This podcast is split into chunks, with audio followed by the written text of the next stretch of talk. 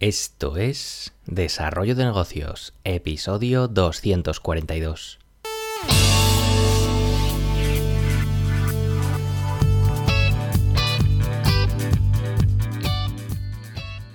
Muy buenos días, ¿qué tal? ¿Cómo estás? Bienvenido, bienvenida de nuevo al podcast Desarrollo de Negocios, el programa donde ya sabes, hablamos de ideas, de casos, de estrategias, de oportunidades, bueno, de todo aquello que puede ayudarte a crear y mejorar tus propios proyectos.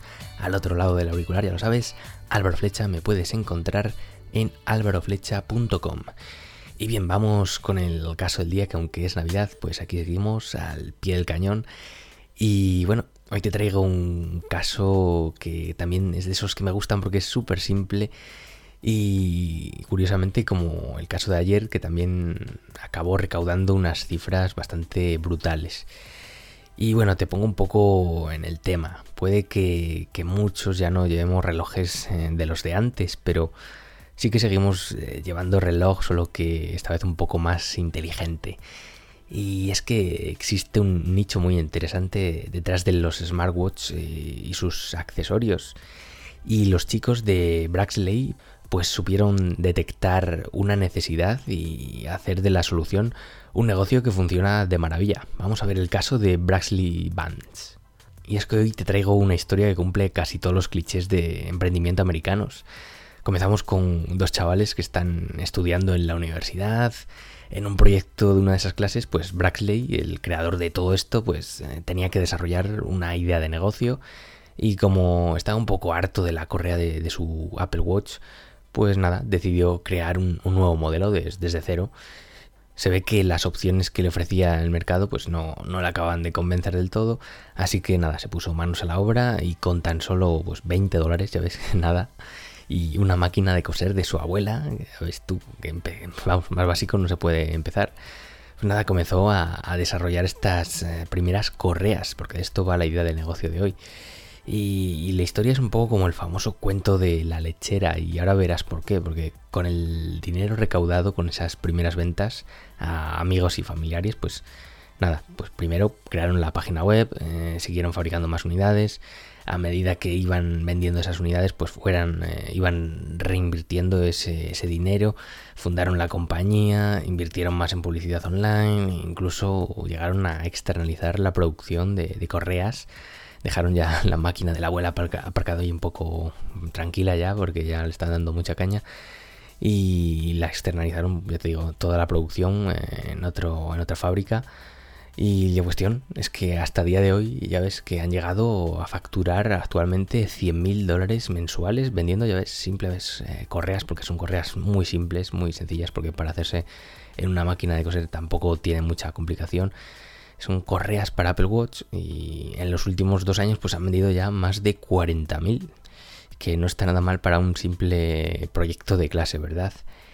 Y es que, bueno, si entras en la página web de, de Braxley Band, eh, verás toda la, colección de correas que tienen.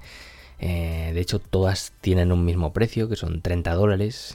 Y para una simple correa como la que es, pues puede resultar un poco caro pero debemos tener en cuenta a quién se dirige. Y es que un comprador de productos Apple pues es un, es un fan, es un fan de marca que está dispuesto a pagar pues siempre un, precio más alto por este tipo de productos.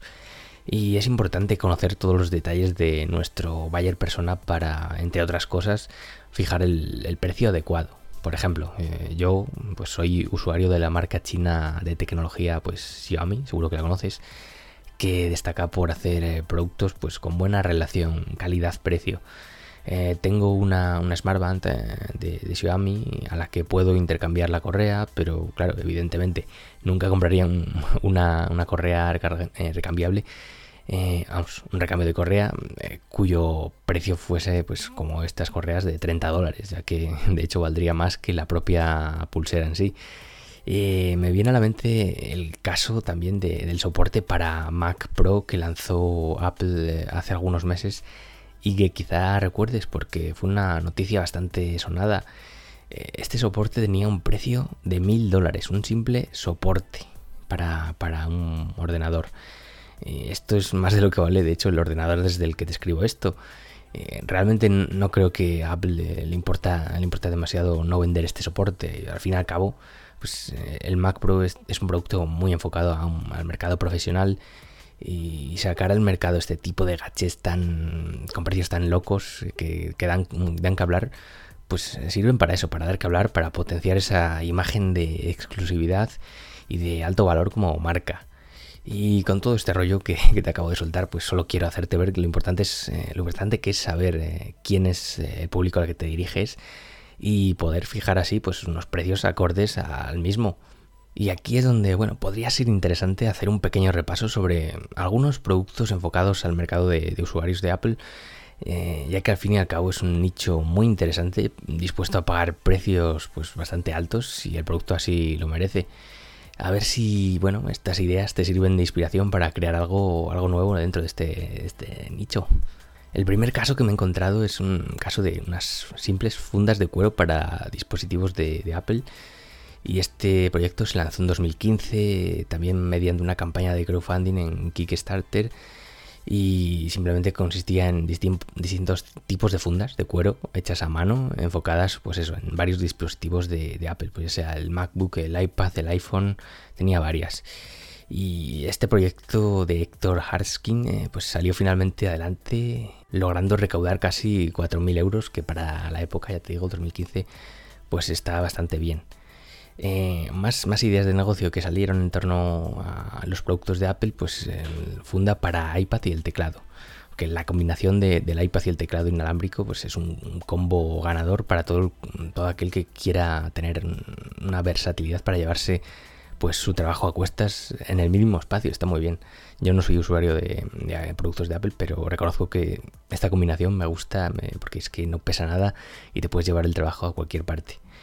Y ya digo, el proyecto se llamaba proyecto, se llamaba Touch Type eh, Pro y logró recaudar casi 80 mil dólares. Eh, esto fue más reciente, fue en este año, de hecho.